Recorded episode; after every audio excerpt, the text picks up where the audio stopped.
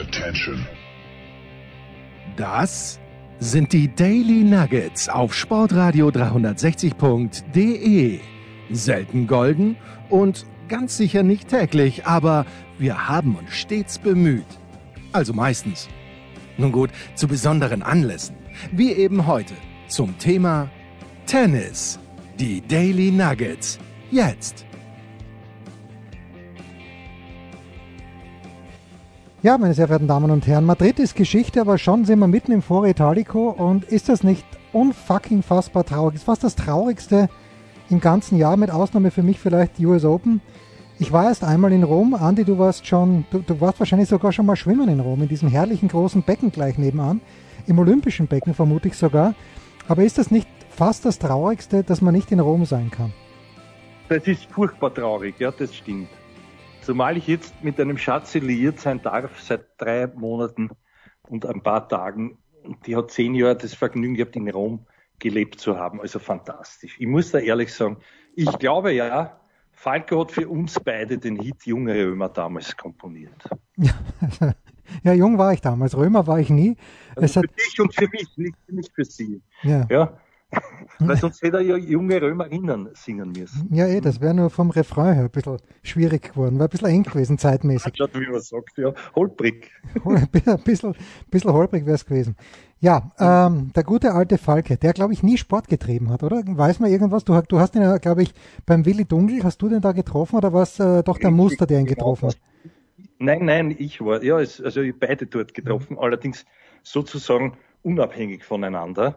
Und, und der Falco war ja damals natürlich nie auf Drogen, wie fälschlicherweise Nein, ja. behauptet wurde. Er hat auch natürlich keinen Entzug notwendig gehabt, das wissen alle.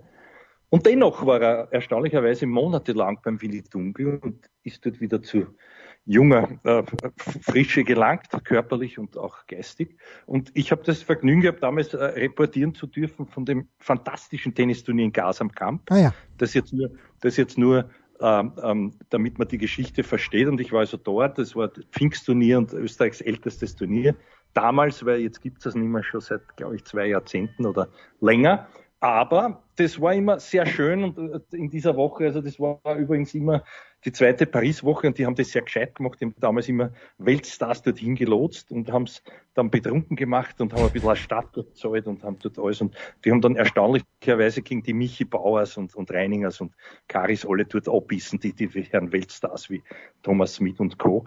Aber das ist noch immer nicht die Geschichte vom Falco, die kommt jetzt gleich.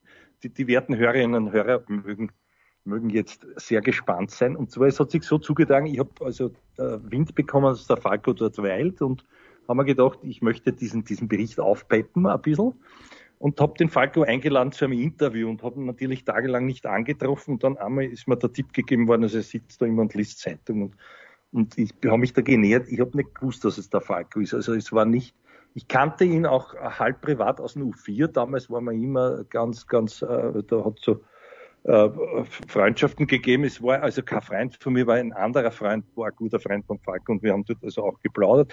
Er konnte mich zuordnen, der langen Rede, noch kürzerer Sinn und hat dann gesagt, ja, so gut, wenn es unbedingt sein muss, gibt ein Interview und so weiter und, und, und er war aber nicht sehr gut drauf, also er hatte sich noch nicht ganz gefunden und ich rückte also dann an, ein paar Tage später mit der Kamera und da war der Horst Koff irgendwie im Finale und so und er hat gesagt, Herr, die kenne ja keinen.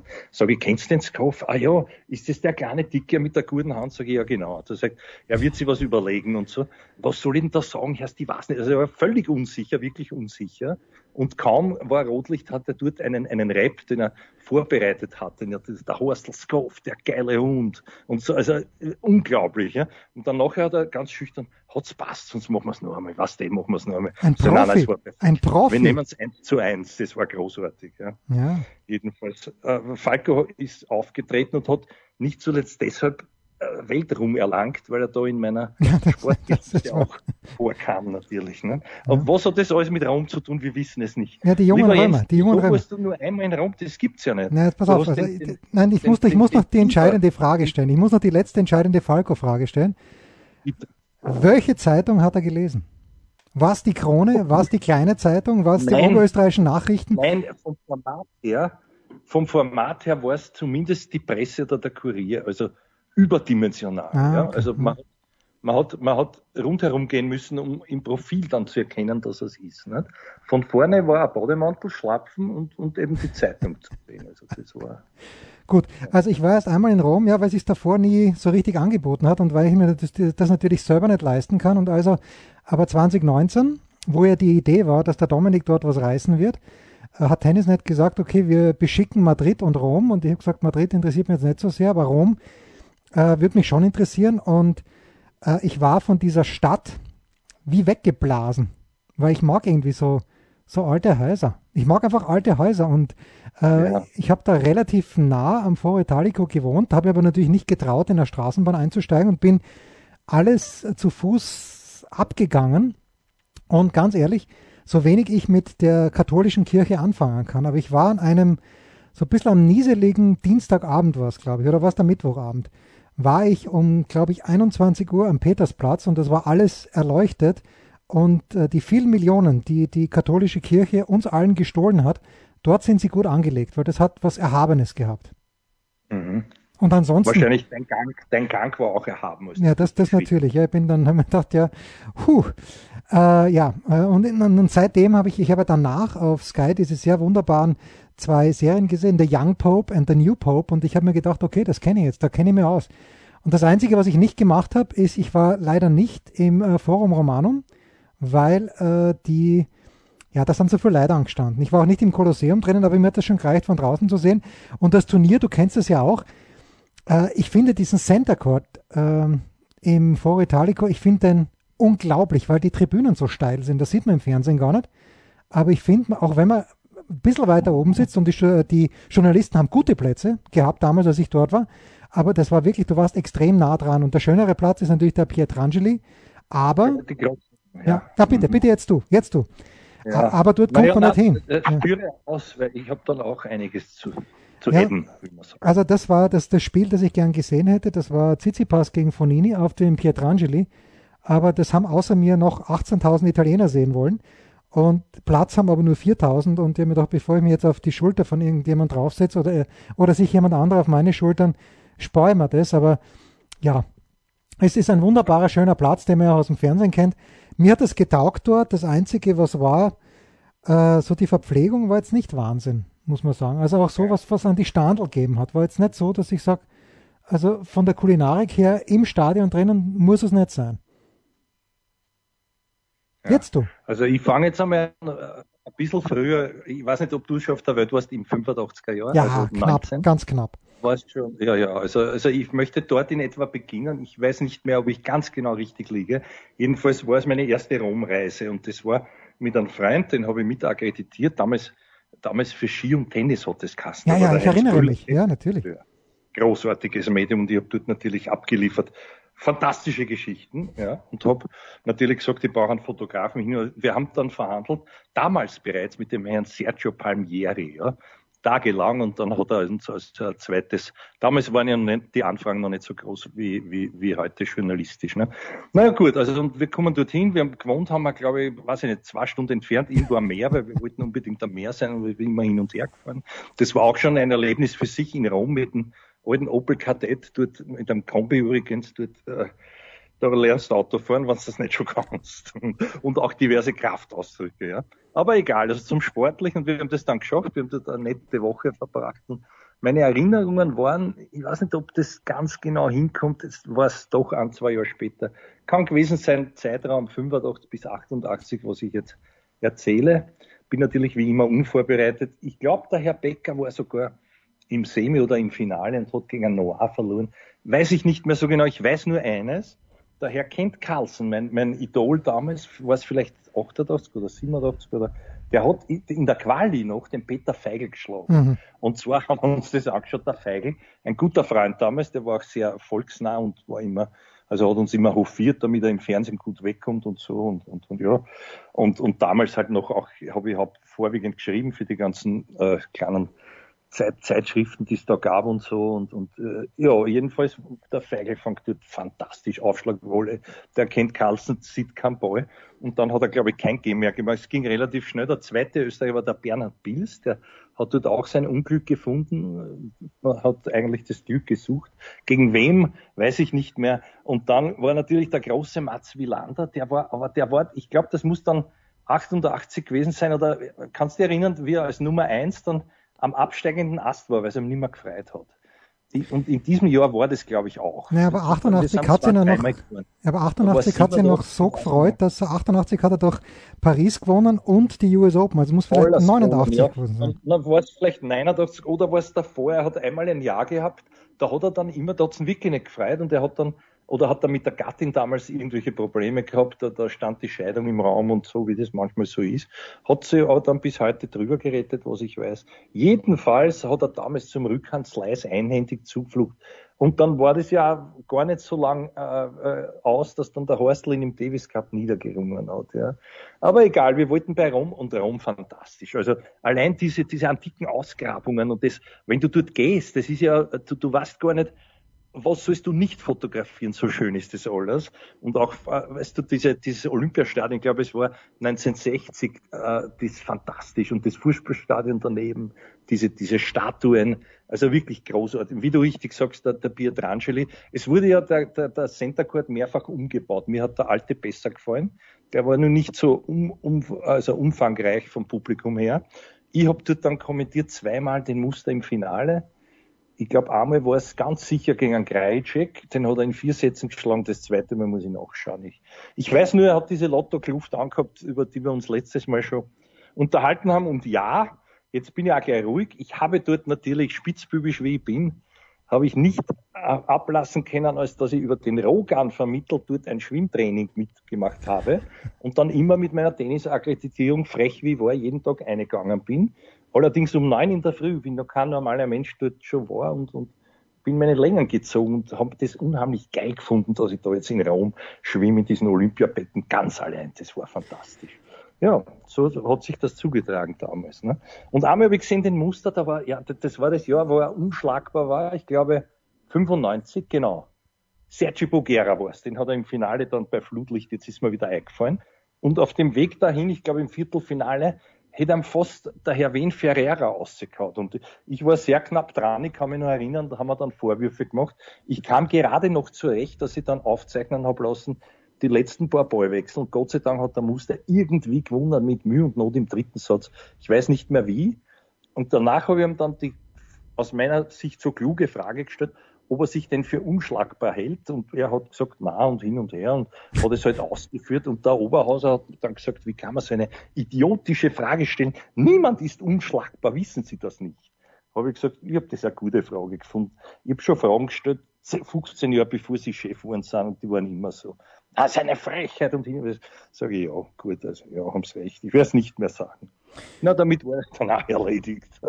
Elmar Oberhauser, wer sich nicht erinnern kann, äh, Sportchef vom ORF. erinnern Sie sich nicht, bitte ja, nicht. Sportchef vom ORF. Dass ich jetzt, dass ich jetzt zur Rede gebracht habe. Ja. Ich kann mich gar nicht erinnern, ob er ein guter Sportchef war oder nicht. Ich weiß es nicht mehr. Das, und ich weiß auch gar nicht, woran man einen guten Sportchef festmachen könnte. Ja, naja, es hat der Hans Krankel einmal gesagt und nicht ganz zu Unrecht also einer, der, der ungeschaut nicht einmal 100 Meter rennen kann, der, der kann nie Sportchef sein, egal in welchem Medium. Na gut, dann äh, das, das sind also die Rom-Erinnerungen von Andreas Dürieu. Ich habe meine, meine Vordringlichste... Alle, also einige, aber nicht, nicht alle. Ja, ja, natürlich. Also meine Erinnerung ist natürlich auch, dass es dort äh, geschifft hat, wie blöd. Und dass der Dominik dann komplett angefressen gegen Verdasco spielen musste. Hat davor in Madrid, war er Halbfinale Einzel könnte sogar sein, dass er dort dann im Finale mit Schwarzmann im Doppel war, ist erst spät angereist, dann hat er sich fürchterlich aufgeregt über seine ganzen Medientermine und dass er überhaupt nicht zum Trainieren gekommen ist und dann hat er gegen Verdasco 7-5 im dritten verloren oder 7-6 sogar im dritten verloren auf den Pietrangeli ähm, und dann, ja, Federer super Spiel gegen Joric, hat dann WO gegeben. Irgendwie war die Woche, also vom Tennis her war es unrund, aber von der Atmosphäre her, wie du sagst, man weiß nicht, man, man, kann eigentlich nur stehen und den Mund aufmachen und staunen und wie großartig ja. Rom ist. Wahrscheinlich. Apropos Regen, das möchte ich nur anmerken, das geilste Match, das ich, glaube ich, überhaupt je gesehen habe, war das Finale äh, Federer gegen Nadal. Es muss zwar fünf, ja, zwar fünf oder zwar sechs. Im Jahr davor hat der Nadal auch im Tiebreak, glaube ich, im dritten, äh, im fünften niedergerungen den Herrn Correa. Das war auch geil. Aber das habe ich leider nur im Fernsehen gesehen und da war es so, da hat es geregnet und dann war es, glaube ich, am Montag und wieder irgendwie in der Nacht, bis die es endlich durchgespielt haben und ich bin natürlich dort geblieben. Das war eine Traumpartie. Ah, ich glaube auch 7-6 im 5, wenn mich nicht alles täuscht. Ja, ja damals also noch. das sind ja. so meine. Fantastisch. Da waren fünf Sätze noch. Ja, genau. Damals noch Best of Five. Heute ist ja leicht verdientes Geld für die Herren, sagen wir uns ehrlich. Sagen wir uns mal ganz ehrlich. Und ganz leicht verdientes Geld war es auch in Madrid. Da sprechen wir nach einer ganz kurzen Pause. Was gibt es Neues? Wer wird wem in die Parade fahren? Wir blicken in die Glaskugel. Ja, über Rom werden wir dann kommende Woche was zu plaudern haben. Noch ist ja nicht viel passiert am Montag, außer dass drei Italiener schon weitergekommen sind, dass Sinner gegen Nadal spielen wird am Mittwoch. Wohlgemerkt, heute am Dienstag wird einsteigen der Novak Djokovic gegen Taylor Fritz. Da wird er ganz klar gewinnen, wie schon bei den Australian Open. Wer sich erinnern kann, gegen Fritz war ja das erste Mal, dass der Bauchmuskel sich gerührt hat beim Nole. Aber das ist jetzt nicht unser Thema, Andi. Unser Thema mag sein die vergangene Woche. Und ich habe schon ein bisschen das Gefühl, ja, Madrid, da tut er sich immer schwer, der Großmeister Rafa. Aber äh, er möchte, glaube ich, nicht im Viertelfinale von Paris auf Zverev treffen und eine Runde später auf Djokovic, weil ich glaube, dann wird es ein Zerbröseln. Was glaubst du? Naja, ich gehe mal davon aus, dass das nicht so eintritt, diese Konstellation. Und ich sage wieder einmal, abwarten und, und, und Tee trinken, weil äh, mögliche fünf Satzpartien jeden zweiten Tag haben halt über zwei Wochen ein anderes Gewicht in der Gesamtheit als, als so etwas. Und Natürlich ist es so, dass ihm dort die Bedingungen nicht so gelegen sind. Wenn ich gleich auf das Spiel eingehen kann, was ich tue, weil warum soll ich es auch nicht? Äh, ich finde ich find der Zwerge fantastisch, auch diszipliniert. Was mir aufgefallen ist, mag sein, dass es nur mir aufgefallen ist, vor allem nach dieser kurzen Rom-Geschichte, wo man sich dann fragt, wie kann der verlieren gegen einen Nasenbohrer und äh, äh, baniert dann alle ab. Aber das ist halt auch einer, der, der sozusagen nach oben hin äh, glaube ich, leichter spielt und lockerer spielt, wenn er nichts beweisen muss. Der Herz wäre für mich zumindest. Und, und dort ist ihm natürlich alles aufgegangen und dem Rafa gar nichts, nicht, nicht viel. Und, und, und was mich gewundert hat, ist, wie der unsicher wurde, wie er sich dann auch gefürchtet hat und auf einmal Bälle verhackt hat, auch aus der Rallye heraus, die, die nicht zwingend äh, zu, zu verhauen waren. Also da ist er schon sehr, sehr unsicher geworden. Und ich finde halt, naja, no, na, er wird nicht jünger ja, die anderen können unter gewissen Bedingungen, auch der Zverev, der jetzt, der jetzt wieder hoch hat, aber das kann in der nächsten Woche wieder diese Berg- und Talfahrten. Äh, das ist halt, glaube ich, trotzdem auf, auf Grand Slam-Ebene bei einem Rafa und bei einem Djokovic noch immer eher selten.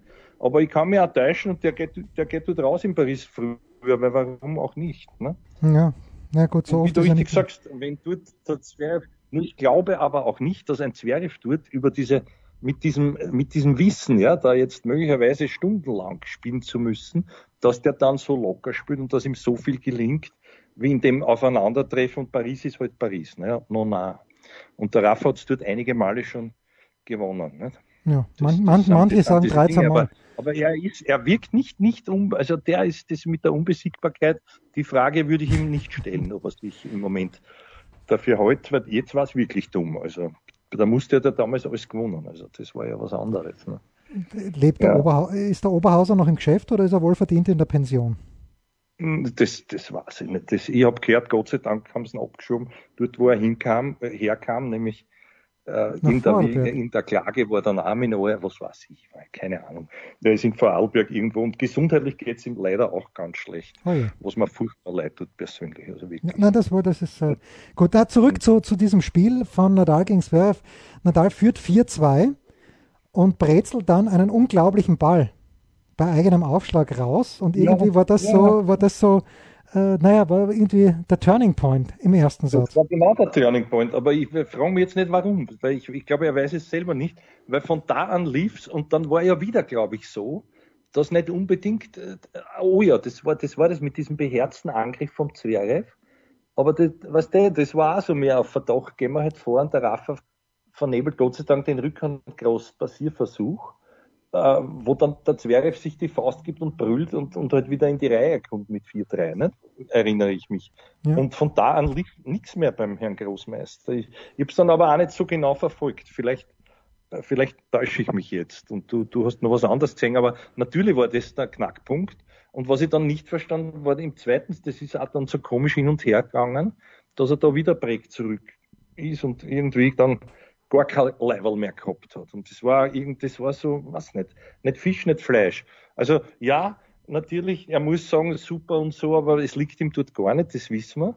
Und er hat für seine Begriffe auch ganz selten gewonnen. Wurscht, ob die Farbe blau war von dem Sound oder ob es grün hätte sein können, weiß noch nicht. Das könnte das nächste wäre den Tiere ja geraten, dass sie mal auf grünem Sand spielen. Ist auch wurscht, nicht? Aber alle, ich glaube, der Herr Berdich hat sich dort einmal ins Finale und hat dann gegen einen Federer trotzdem verloren. Das, das ist mir in Erinnerung. Das war auf blauem Sand. Auf blauer Asche, gell? Oder ja, war, war, war, war, der Berdich, genau, da war, glaube ich, Berdich-Finale und da ist der Nadal gegen Verdasco glaube ich, ausgeschieden ja. in dem Jahr. Ja, ja. Ja, ja so, äh, also Zverev gewinnt also. Also wir einigen uns, es liegt ihm eigentlich nicht. Aber was würdest du, jetzt frage ich dich gegen mit dem Rafa, was ist dein Gefühl? In nein, Anbetracht der Dinge, die ich vielleicht schon gesagt habe. Nein, es, hänge, es hängt zu 100 Prozent von der Auslosung ab. Wenn er, in, er wird Nummer 3 gesetzt sein, außer Medvedev sagt, ich spiele nicht mit in Paris. Äh, und wenn er in die Hälfte von Djokovic kommt, dann, dann, dann glaube ich, gewinnt das nicht, weil dann hat er in Djokovic im Halbfinale, wenn er denn so weit kommt und danach, ja, irgendwann muss er auch mal federn lassen. Ich lehne mich aus dem Fenster. Also es, äh, wenn er in der unteren Hälfte ist, dann ist er im Finale und dann sollen sich die anderen, sollen sich darum streiten.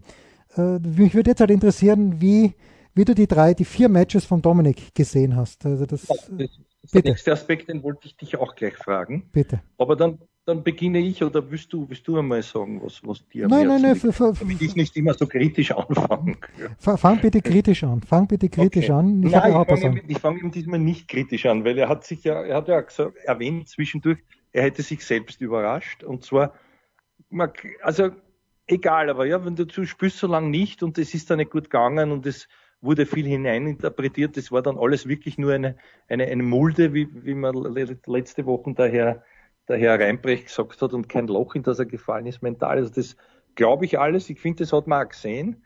Ähm, was natürlich gegen den Zverev, das, das äh, verstehe ich nicht. Aber bis dahin muss ich sagen, war es eh besser als erwartet eigentlich. Nämlich auch gegen den Isner, der gar nicht dumm und gar nicht schlecht gespielt hat. Mhm. Was ich nur nicht kapiert habe, es war dann zu durchsichtig, dass er dass er im dritten Satz noch immer noch vorwankt und wie ein Bahnschranken tollpatschig dort versucht, irgendwas abzuvoluieren, was, was der Domik dann schon gewusst hat. Und, und also das war nicht so klug, finde ich. Aber wahrscheinlich ist auch ein bisschen der Soft ausgegangen. Der Isen hat ja vorher die Partien knapp gewonnen auch, ne, glaube ich. Aber ja, also das dazu, die anderen Matches eigentlich finde ich recht, ja, äh, also überzeugt hat's mich nicht, aber man, man, muss ihm das lassen, weil der Deminau kann man sagen, okay, der ist, kann auf Sand nicht spielen, aber dort ist eh eher hartplatzmäßig, wenn man ehrlich ist, auch aufgrund der Höhenlage und so. Ich finde, der hat ganz gut gespielt und, und da war schon, da war er nervenstark, weil den Passierer muss er mal zusammenbringen auf Satzball gegen dich, wo Longline ein halber Meter Platz ist, aus dem Lauf die Rückhand. Also Grat Gratulation dazu und dann, und dann hat er es auch schön umgedreht, finde ich, verdient dann gewonnen im, im zweiten. Das, das war eine spektakuläre Partie, finde ich, und, und ja, natürlich, dann gegen einen Zwerg kann man sagen, was man will. Der war halt diesmal auch mental besser und ich glaube besser in diesem Spielrhythmus drinnen, was der Dominik dann ja auch selber angedeutet hat, dass ihm eben noch nah diese Match-Praxissituationen fehlen und dass dann dort das Feintuning noch nicht stimmen kann, ist auch logisch. Also ich, ich finde, er kann nicht unzufrieden sein mit diesem Abschneiden dort und dem Zverev gönne ich sehr, weil der hat sich das mehr als verdient, diesen Sieg dort. Ja. Hätte mich eigentlich enttäuscht, wenn, ich darf es nicht sagen, weil natürlich der Berrettini ist auch ein Sympathieträger und, und in Italien und so, aber hätte mich enttäuscht, wenn der gewonnen hätte. Ja. Wobei ich kein Match gesehen habe von ihm vorher. Ich weiß nicht, ob du, ob du gesehen hast, wie der überhaupt ins doch, Finale doch, kam. Doch, doch. Also, also Berrettini ist, je mehr, je mehr man von Berrettini sieht, finde ich, ist er echt cooler Typ. Hat, mhm, hat, ein lässig, ja. hat ein lässiges Spiel, nur äh, es ist halt schon frappierend, dass jemand, der dann doch in der absoluten Weltspitze ist, dass der solche Schwächen mit der Rückhand hat. Weil äh, die Rückhand, das ist wirklich fast ein Blindspot. Okay, wenn er Zeit hat, dann der, der Slice ist unangenehm, aber ja. Die, ähm, die Rückhand, die geschlagene, das ist Ball im Spiel. Und die Vorhand und Aufschlag ist natürlich Wahnsinn. Ähm, ich komme gleich zurück zum Dominik und zum Zverev, aber das Finale ähm, hat natürlich der Berettini fast mehr verloren, als es der Zverev gewonnen hat. Bei aller Liebe, weil Zverev irgendwann gemerkt hat, hoppla, jetzt fängt er zu schießen an. Äh, er hat, ja. Und dann hat er den Ball, das macht er immer, das Zverev, dann hat er den Ball nochmal reingespielt. Und außer mit dem Aufschlag, wenn der, wenn der erste gekommen ist, dann nicht. Und der Berettini hat ihm halt wirklich den Gefallen getan, in teilweise wirklich idiotischen Situationen, wo er draufgenagelt hat, was nicht notwendig war. Ich glaube, bei Breakball war es im dritten Satz auch, wo er so ein Inside-In-Vorhand ins Netz ge gejagt hat. Aber trotzdem, Chapeau, Zverev, super, also wirklich mm, gekämpft und defensiv überragend. Ja, und beim Dominik gegen Zverev fand ich, äh, naja, viel zu passiv. Ja, hat nur, ich habe natürlich leicht reden, aber mhm. äh, ich finde halt, dass er, dass, dass, oder sagen wir so, dass ihn der Zverev überhaupt nicht dazukommen hat lassen, dass er variiert, dass er einen Slice öfter spielt, dass er, ja, dass er ins Laufen bringt, den Zverev. Also, äh, das war, ähm, ja, Giron hat, wir haben, ich habe letzte Woche mit dem Wolfgang-Team auch äh, kurz gesprochen in einem anderen Podcast. Da hat auch der Wolfgang gesagt, äh, gut, gutes Auftakt los, weil der, ja, und, und der, der Minauer gibt ihm einen Rhythmus. Und Esner, ja, ich, ich, mag dem Esner nicht beim Tennisspielen zuschauen war auch deshalb sehr froh, dass der Dominik gewonnen hat. Ich bin halt jetzt gespannt. In Rom spielt er gegen Fuchsovic äh, und Fuchsovic hat äh, heute gegen Nishioka am Montag 2 und 0 gewonnen. Also der scheint die Kugel zu treffen.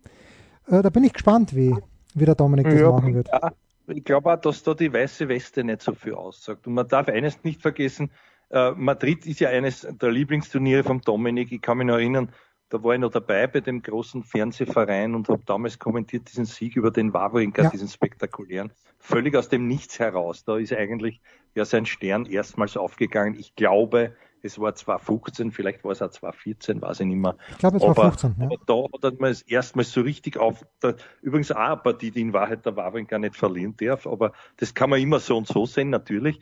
Äh, mich hat der Zwerg, um, um jetzt da aber zurückzukommen, mich hat der überrascht durch seine Solidität. Heißt das Hauptwort so? Ich glaube schon. Klingt ganz gut. Dann, klingt dann ganz klingt es nicht schlecht. Ja, also Solidarität ist dann doch was anderes, glaube ja. ich. Ne? Aber ja, also dann bleiben wir bei der Identität. Freundschaft. Und, ähm, ja, genau, ja. Und, und äh, das hat mich erstaunt und, und auch wiederum, wie du schön ausgeführt hast, natürlich es ist ja ganz ein schmaler Grad. Manchmal wirft man ihm vor, zu passiv zu sein. Diesmal hat es aber passt. Es hat gepasst, weil der natürlich, das Nasal hat er schon gehabt. Alter, jetzt da schießt sich der Gott sei Dank drüben. Und da brauche ich nicht mehr, mehr viel machen, als das Tempo mitnehmen und eben weniger Fehler zu machen. Also das, das alte Schwedenrezept.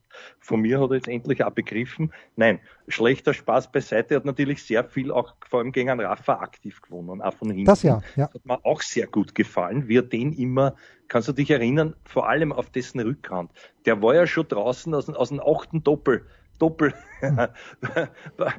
da ist gar kein Linienrichter mehr Platz gehabt seitlich und der ist da draußen gehängt und dann ist der Zwerg marschiert mit einem seitenweichen Ball in die andere Ecken. Das hat mir schon gut gefallen. Also wie er da einmal die Winkel ausgenützt hat, nämlich anders als der Djokovic, der ja oft den über die Vorhand bricht. Aber der hat den richtig gequält, immer wieder mit dem mit dem eigenen kurzen Vorhand Topspin und der Raff hat sich da draußen da stessen und kam halt nicht mehr rechtzeitig zurück. So ist mein Eindruck gewesen. Da war er auch, finde ich, solider sogar als der Großmeister, der natürlich aber, kann man auch wieder sagen, naja, klar, gehören immer zwei dazu, viel mehr Fehler als normal gemacht hat. Ja. Ich finde alles in allem sehr verdient und ich weiß nicht, du wirst das besser wissen, aber man darf ja auch eines nicht, nicht sagen, darum sage ich es einfach, weil der Dominik hat noch immer erst 1000er gewonnen in seinem Leben und der, der Herr Zverev jetzt, glaube ich, schon fünf oder vier. sechs. Vier. Vier, okay, gut, vier. Ja, zweimal Madrid, einmal Rom, einmal Montreal und ich gebe dir völlig recht. Weil der, äh, ja, natürlich, das äh, New York kann und wollen wir den Dominik überhaupt nicht nehmen, aber wenn man es mal ganz streng nimmt, dann ist äh, derjenige von den Jüngeren, der mit Zverev mithalten kann, der Medvedev. Medvedev hat drei Tausender gewonnen. Ich das in Frage. Naja, aber, aber ich meine von, von, den Erfolgen her, ja. Die haben ja. alle das, das ATP-Finale gewonnen, was der Dominik zweimal hätte gewinnen dürfen. Machen wir uns nichts vor, in beiden letzten Jahren, also gegen Medvedev sage ich auch, eher müssen als dürfen. Mhm. Und, ähm, und äh, Medvedev hat drei Tausender gewonnen.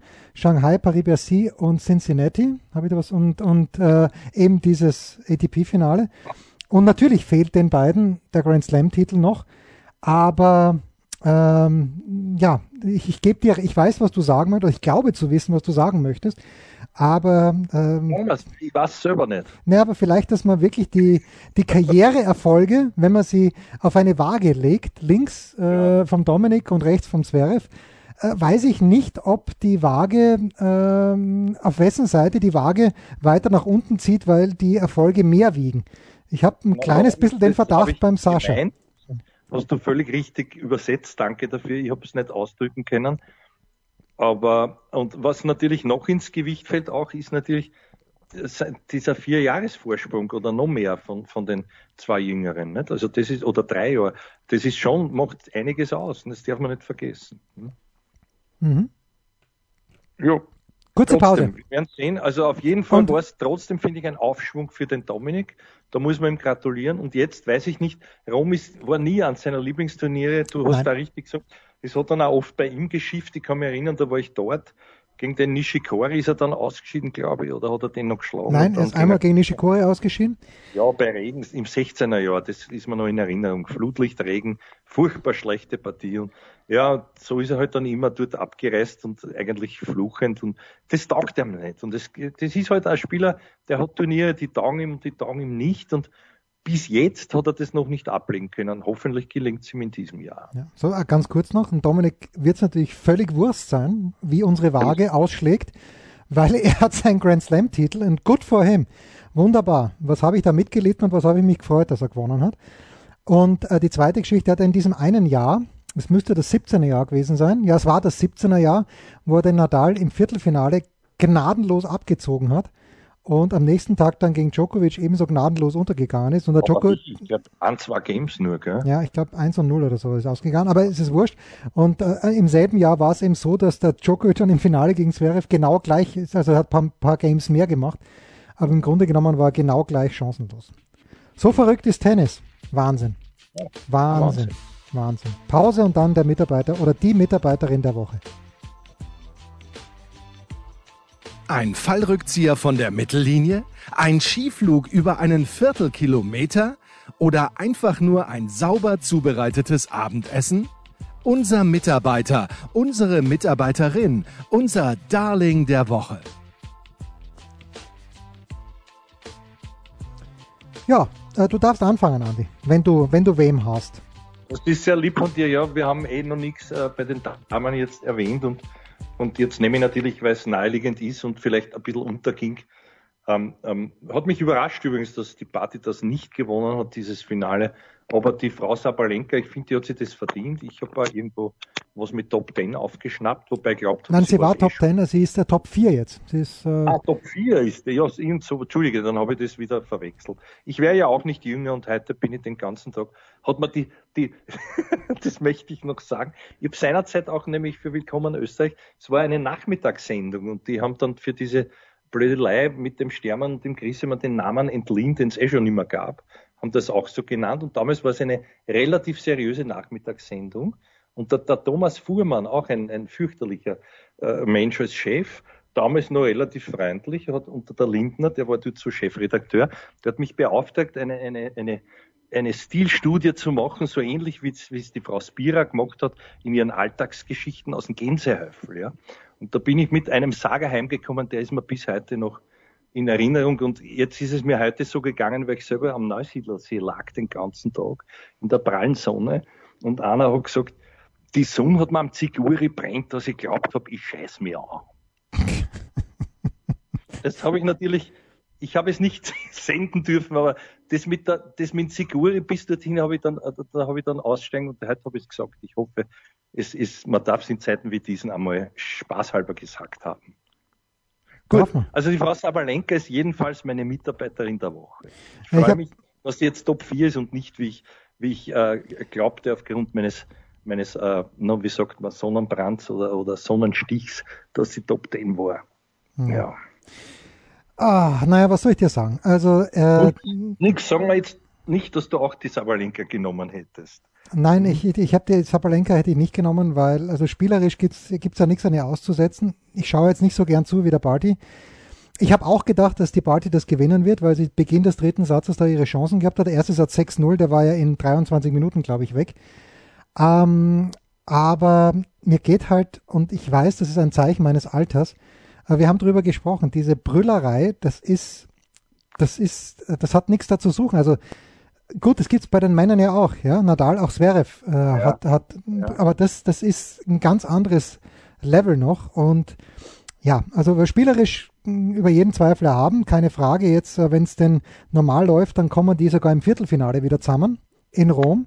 Sabalenka und Barty. Und es ist eh erstaunlich, dass es so lang gedauert hat. Ja, es ist schwierig jetzt, äh, weil äh, ich nehme. Aber glaubst du, Entschuldigung, ich falle dir das letzte ja, Mal, bitte, falle, falle. das letzte Mal mit Freude wieder ins Wort. Und zwar aber mit einer Frage. Glaubst du, dass die Frau Barty beeindruckt war von Nein. dieser, von dieser, dass sie sich sozusagen äh, Heinz Brüllern hinausbrüllern hat lassen von der Gegnerin? Das glaube ich nicht. Da ist sie schon ja. erfahren genug und da wird ja auch ihr Coach gesagt haben, vielleicht hört sie sowas auch gar nicht mehr, aber es ist einfach, ja, es ist ein bisschen unanständig, wenn ich das einmal so frech sagen darf. Ähm, ja, mein, ja, ja. Ja, was soll ich sagen? Also, ähm, ich, ich nehme dann den Zverev. Da kenne ich nichts, weil äh, Kar Karatsev, ja. Karatsev ist mir zu früh ausgeschieden mit einer sehr, sehr überschaubaren Leistung gegen, gegen wen ist er nochmal ausgeschieden, der Karatsev? Aber diesmal wirklich überschaubar, weil das war, das hätte er also das war ja ganz schlecht für seine sonstigen Leistungen bis jetzt auf Sand. Ja, hat ich habe vergessen. Schwarz, wem? Schwarzmann hat er noch geschlagen und dann ist er äh, sehr, sehr sehr, sehr formlos untergegangen. Okay, das habe ich jetzt vergessen. Also Karatsev fällt in dieser Woche aus. Karatsev, zweite Runde Rom gegen Medvedev. Äh, das wird, wird ganz, ganz schön werden. Ja, und was soll ich dir sagen? Mein Mitarbeiter der Woche dann äh, höchst verdient und ich weiß, äh, es wird ihm sowas von hinten vorbeigehen, wenn gerade das von mir kommt, aber ist mir wurscht. Alexander Zverev. Aha, na fein. Schön. D damit, damit kann er leben, glaube ich. Ich hoffe. War er überhaupt schon jemals Mitarbeiter der Woche? Ich glaube nicht, aber damit muss er jetzt leben. Ich glaube, er wird, wenn, wenn er davon erfährt, wird er den Titel zurückgeben. Aber es macht nichts. Nein, das, das glaube ich nicht. Ich glaube, der wird jetzt, äh, er wird jetzt dir noch freundlicher als bislang gegenübertreten. Bei allen Pressemöglichkeiten, äh, wo man aufeinander trifft. Ne? Naja, noch freundlicher, das ist, äh, ja, das, es geht nur noch freundlicher. Das waren die Daily Nuggets auf Sportradio 360.de. Ihr wollt uns unterstützen? Prächtige Idee! Einfach eine Mail an steilpass@sportradio360.de schicken und ihr bekommt alle Infos. Und versäumt nicht die Big Show. Jeden Donnerstag neu.